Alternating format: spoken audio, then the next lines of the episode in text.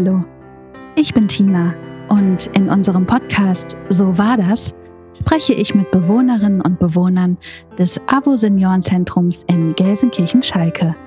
Heute, wie alles begann.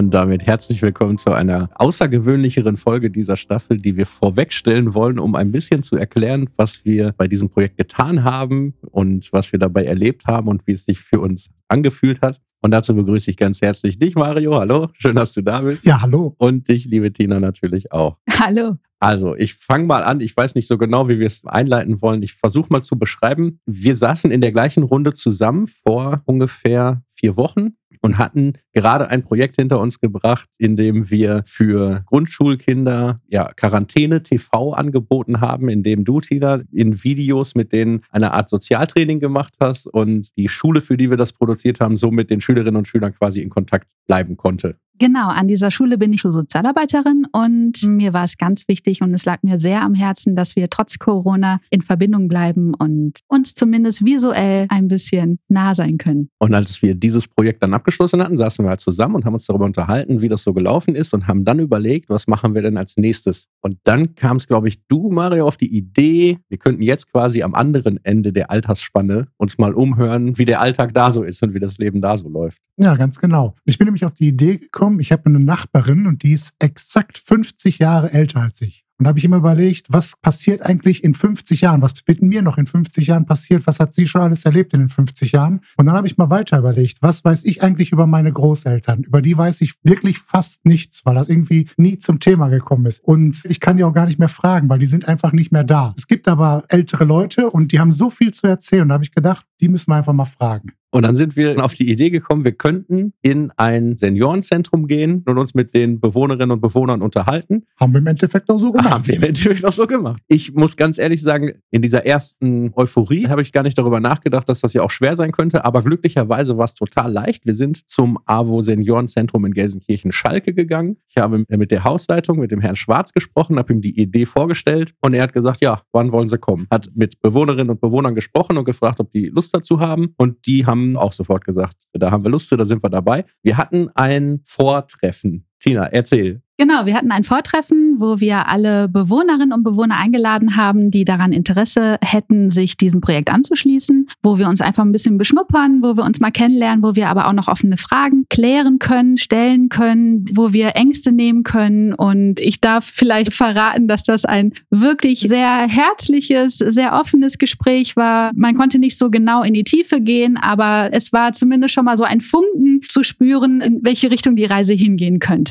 Ich war ja auch dabei dabei und wir sind in einem Saal unten im Haus, ist auch der Abstandsregeln geschuldet und so saßen wir dann halt zusammen und die Bewohnerinnen und Bewohner saßen schon so um so diesen großen Tisch herum und wir kamen dann da so rein und dann hat man so richtig gemerkt, dass von allen Seiten ist dann so eine Spannung. Spannung, ja, respektvolle Aufregung oder so irgendwie, weil wir wollten denen ja auf jeden Fall ein gutes Gefühl geben. Also wir wollten denen ja auch klar machen, dass das, was wir hier tun, echt nichts Gefährliches ist. Wir wollen niemanden irgendwie investigativ nach irgendwas ausfragen. Wir wollen gar nicht, wir wollen uns einfach nur unterhalten. Und ich habe das Treffen auch in positiver Erinnerung, weil neben uns die liebe Gitta saß, die wir ja dann in einer der folgenden Folgen genauer kennenlernen wollen und die uns so freundlich und fröhlich positiv offen gegenüber begrüßt hat, da kam ich schon in den ersten Minuten aus dem Grinsen nicht mehr raus. Das ging mir genauso, als wir den Raum betreten hatten. Da war es ja so eine eher offizielle Stimmung, ne? Also als wäre ein hochoffizieller Empfang geplant. Ja. Und wir hatten natürlich versucht, dem Ganzen so ein bisschen das Hochoffizielle zu nehmen und dass wir uns einfach auf Augenhöhe ein bisschen begegnen können,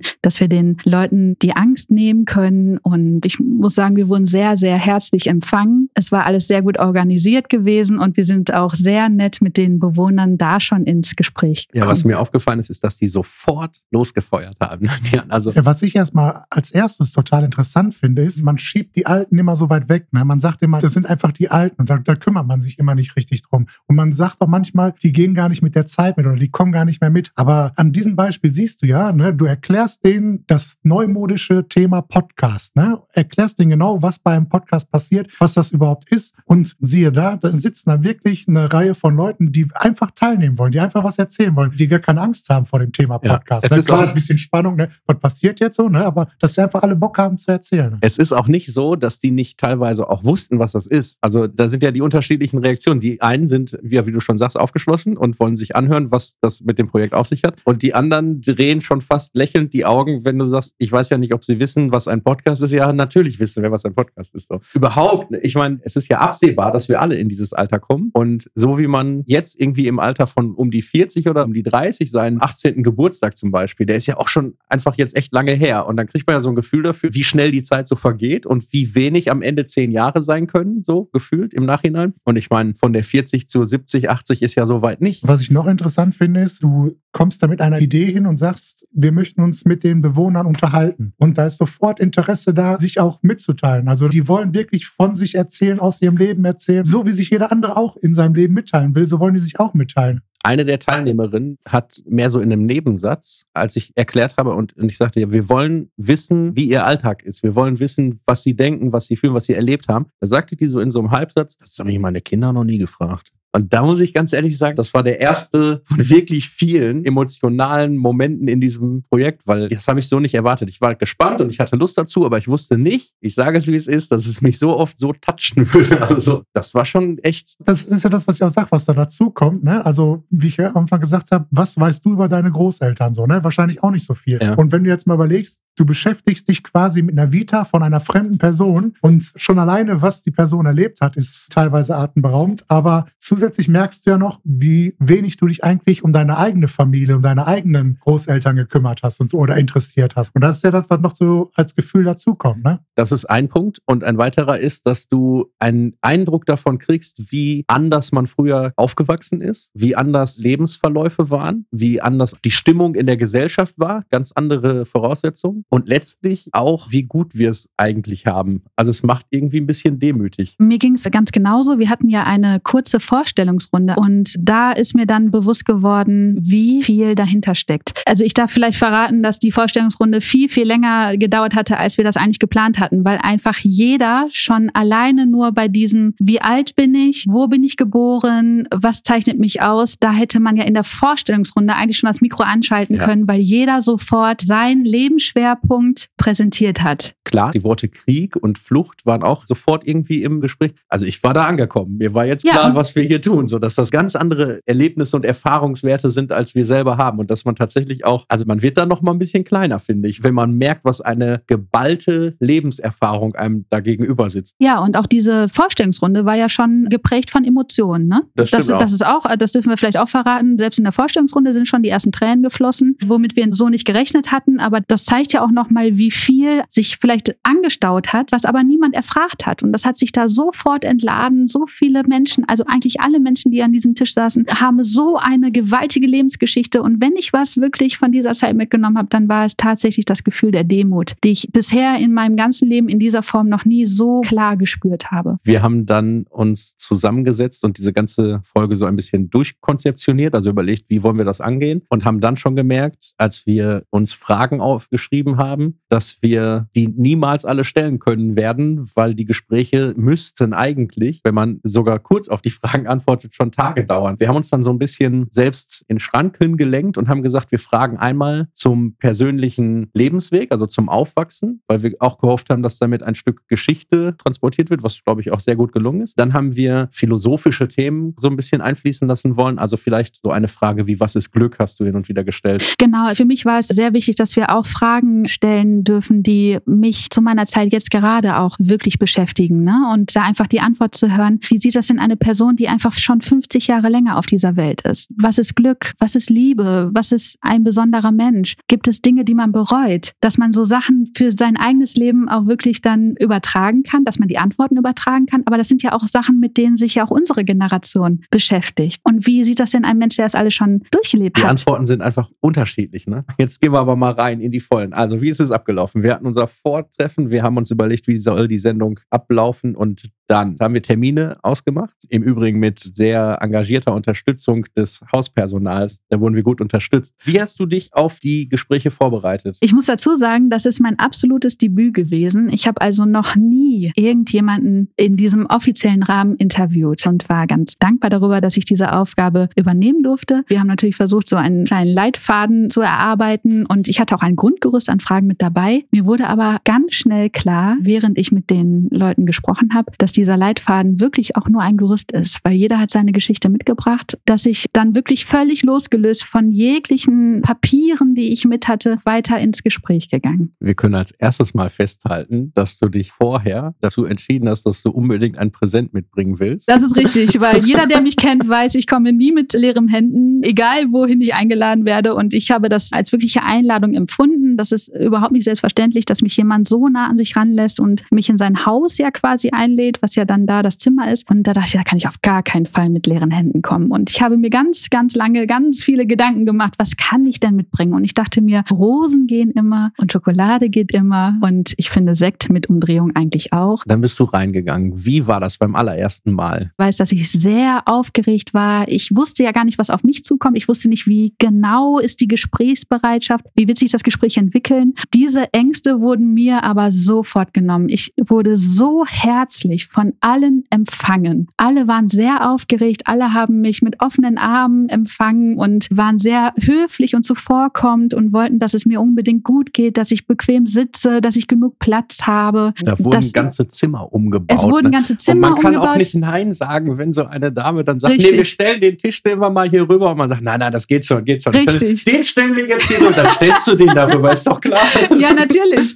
Und ich durfte dann auch die Mikrofone dann ganz nah am Körper anbringen. Das war dann so der erste ganz intime Kontakt und auch selbst das war gar kein Problem. Es hat das Ganze noch ein bisschen erleichtert, dass wir uns darauf geeinigt haben, dass wir uns beim Vornamen nennen. Das hat auch nochmal so ein paar Schranken einfach auch runtergerissen und ich habe mich so sehr auf das Gespräch gefreut. Kannst du beschreiben, wie der Unterschied war zwischen dir und deinen Gesprächspartnerinnen und Gesprächspartner, also zu Beginn und am Ende, als ihr euch verabschiedet habt? Tatsächlich gab es da einen riesengroßen Unterschied. Ich kam nämlich rein und da waren wir einfach zwei Fremde, die einen Termin hatten miteinander. Und als das Gespräch vorbei war, hatte ich schon wirklich fast das Gefühl, dass es zwei Freundinnen oder zwei Freunde sind, die sich dann verabschieden müssen. Ne? Ich gebe die Frage mal an dich zurück. Du hast mich ja am Anfang dahin begleitet, hast dann draußen gewartet, bis wir die Aufnahmen dann fertig hatten und hast mich ja dann wieder in Empfang genommen. Ja, und genau vielleicht kannst du das ja äh, besser beschreiben, aber ich hatte das Gefühl, ich bin reingegangen als zwei Fremde und wir sind wirklich rausgegangen als fast schon Freundinnen, die ganz viel voneinander wissen. Genau deswegen frage ich das, weil es war eben genauso. Ich habe die Mikrofonierung vorgenommen und noch die große Record-Taste gedrückt und dann bin ich raus, damit ihr auch ungestört reden könnt. Und es war tatsächlich jedes Mal so, dass die Stimmung im Raum eine ganz andere war. Ein ganz freundschaftliches Verhältnis. Mhm. Ich war immer noch der Fremde,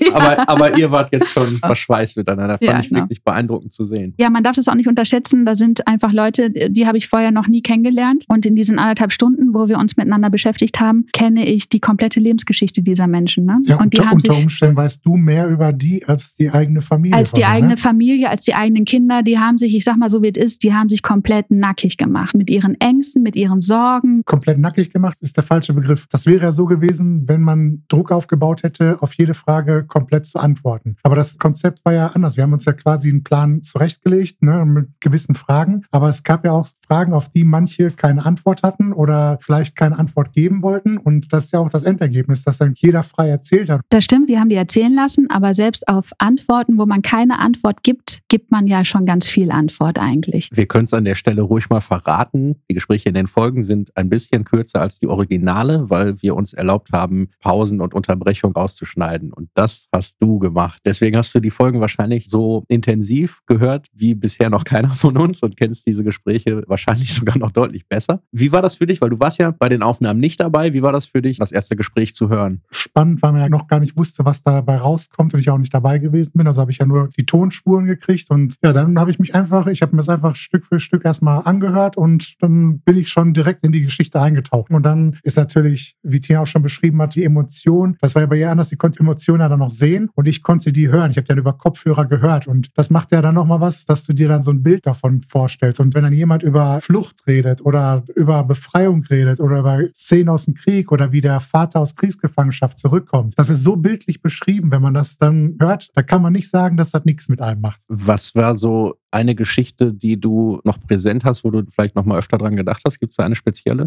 Ich glaube, die Geschichte, die mir am tiefsten im Kopf geblieben ist, ist, da hat eine Dame beschrieben, wie der Vater aus Kriegsgefangenschaft zurückgekommen ist und hat dann beschrieben, in welchem Zustand der Vater war, als er dann aus dem Bus ausgestiegen ist und die schon gar nicht mehr damit gerechnet haben, dass der überhaupt da aussteigt und wie schwer das dann war, als Familie dann zusammenzufinden, halt mit jemand, der aus Kriegsgefangenschaft kommt. Das war schon ziemlich krass, ne? Hast du auch eine Geschichte, die dir nachhaltig in Erinnerung geblieben ist? In Erinnerung geblieben sind mir die Kriegsgeschichten. Ich kann mich an eine Geschichte erinnern, wo man mir erzählt hat, wie es sich anfühlt, wenn man erfährt, dass der Krieg vorbei ist. Dass die Amerikaner mit dem Panzer am Haus entlang gefahren sind, das hat mich auch nachhaltig beeindruckt. Ich möchte dir ein Bild zeigen und dich bitten zu beschreiben, was du siehst und denkst.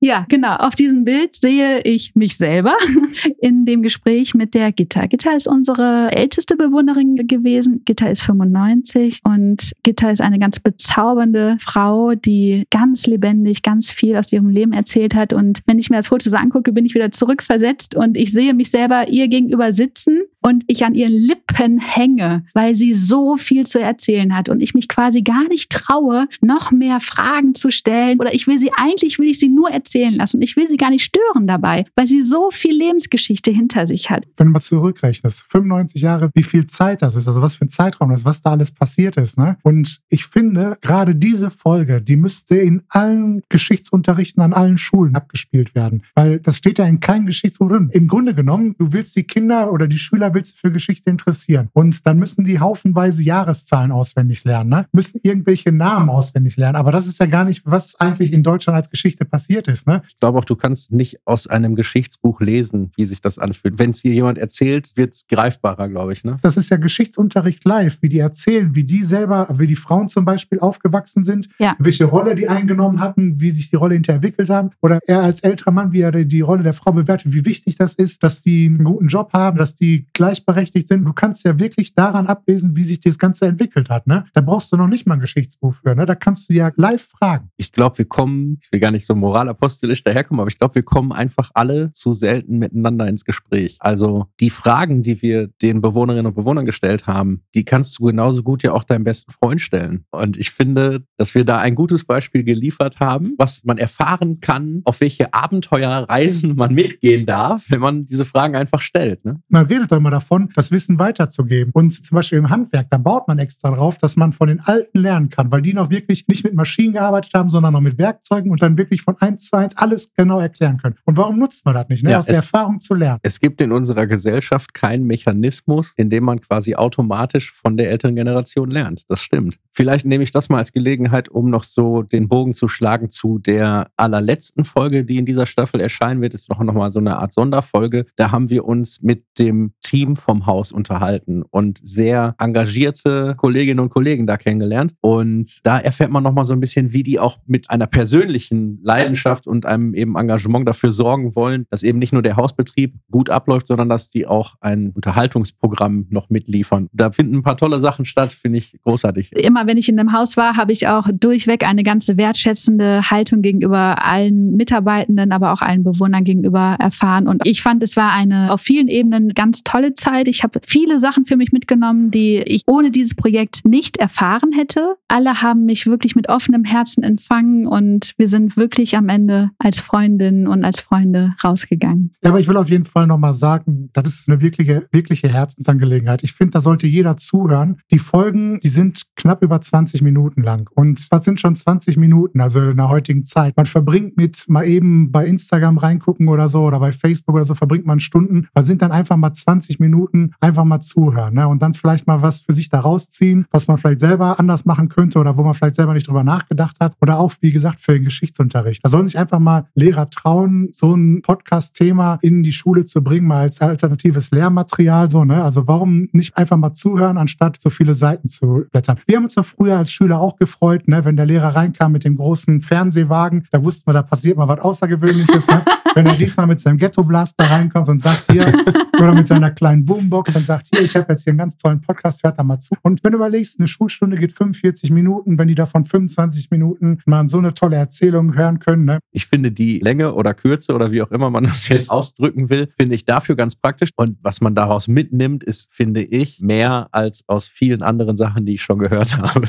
Ja, wenn man es mal so sieht, ihr habt alle die Möglichkeit, diesen Podcast kostenlos zu hören. Ihr müsst nichts dafür ausgeben. Ihr kriegt einfach mal 25 Minuten Geschichte und da ist halt eigentlich ein Muss, einfach mal reinzuhören. Und ich finde, wir können noch einen Deal machen, wenn ihr euch die Folgen angehört habt und euch danach vielleicht irgendwie ähnlich demütig fühlt oder emotional getoucht, dann ruft doch einfach mal wieder die Oma an. Auch ich möchte das jeden ans Herz legen, wenn man überlegt, dass Senioren den größten Teil unserer Bevölkerung ausmacht momentan und wir einfach so sehr auf TikTok und auf Instagram unterwegs sind und vielen jungen, unbekannten Leuten dabei zusehen, wie sie ihr Müsli zusammenmischen, dann ist es vielleicht auch gar nicht so verkehrt, mal 20 Minuten zu investieren, um Leuten zuzuhören, die wirklich was ganz Wichtiges zu sagen haben. Und wenn ihr euch das Ganze anhören wollt, dann findet ihr das auf allen Kanälen, wo es Podcasts gibt, unter dem Namen So war das, der AWO Senioren Podcast. Und weitere Podcasts von uns findet ihr auf radiogroßheim.de. Ihr könnt uns auch gerne mitteilen, wie euch die Seniorenfolgen gefallen haben. Das wäre mir echt noch wichtig, wenn das ja. klappen würde, dass ihr einfach uns auf Instagram Radio Großheim oder an info.radiogroßheim.de einfach mal eine kleine Rückmeldung gebt, wie euch das gefallen hat. Wir sind auch bei Facebook als Radio Großheim. Das würde mich wirklich freuen, da können wir uns darüber nochmal austauschen. Ja, dann bedanke ich mich bei euch, dass wir uns kurz darüber unterhalten haben und wünsche euch allen viel Spaß bei unserer Staffel So war das. Das war eine Produktion von Radio Großheim.